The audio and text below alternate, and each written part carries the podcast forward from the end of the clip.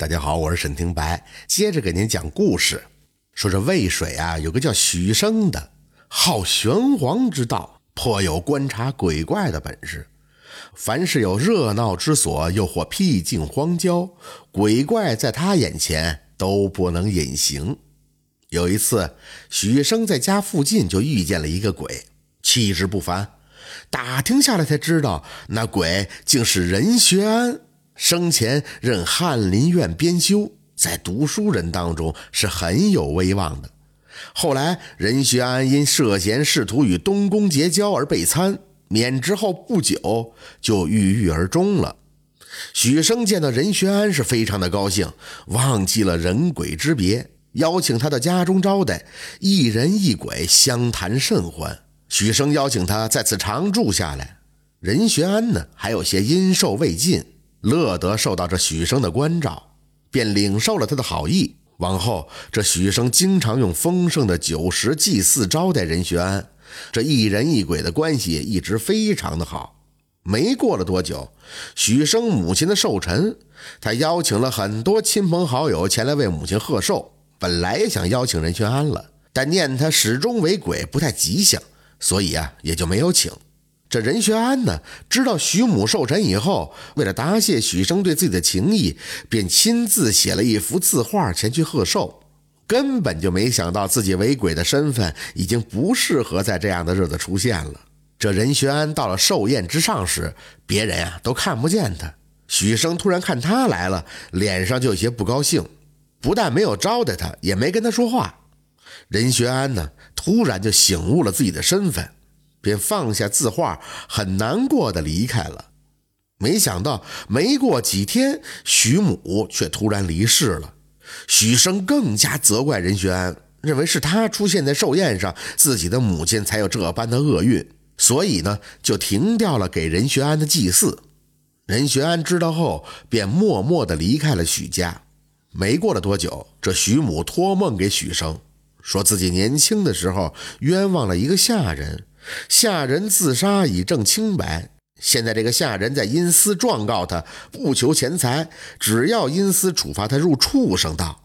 案子眼看就要完结了，要许生赶紧帮着想想办法。许生醒来以后就感到非常的害怕，却没有什么办法呀，于是便尝试着招着任学安前来帮忙。本来啊不抱幻想，但任学安却来得非常的及时。许生见到他也非常的惭愧，一时不知道该怎么去说。任学安呢，却非常关切地询问了他出了什么事儿。许生见他真情意切，只好哭着将事情对他说了，并请求他能帮助自己。任学安听了以后说：“嗯，我有不少同僚前辈现在因私任有职务，我这就去请他们帮忙周旋此事。”任学安言罢，便急匆匆地与许生拜别而去。这许生见状是感动不已。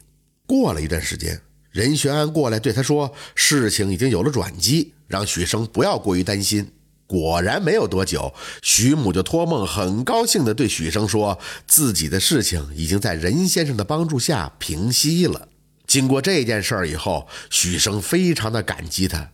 这一人一鬼又恢复到了往昔相处的样子。这时的许生还留恋功名。经常与他探讨官场上的事情，任学安劝阻他不要为官，因为他自己已经看透了官场，认为为官都不会有什么好下场的。而许生呢，却坚持科举，想要为朝廷、为百姓出点力气。任学安见劝不了他，就对他说：“朝中的某某官员位极人臣，却无恶一生，将来依附他应该是没有什么问题的。”许生为官以后，听了任学安的话，想尽办法结交到了那个官员，一生的官运始终没有出什么大的问题，也的确如他自己所言，为官一生清廉秉正，为百姓呢干了不少的好事儿。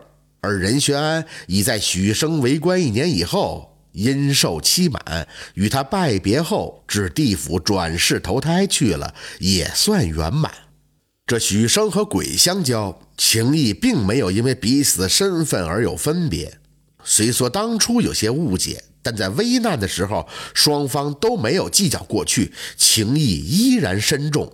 这样的交情怎么能不让那些活着的人羡慕呢？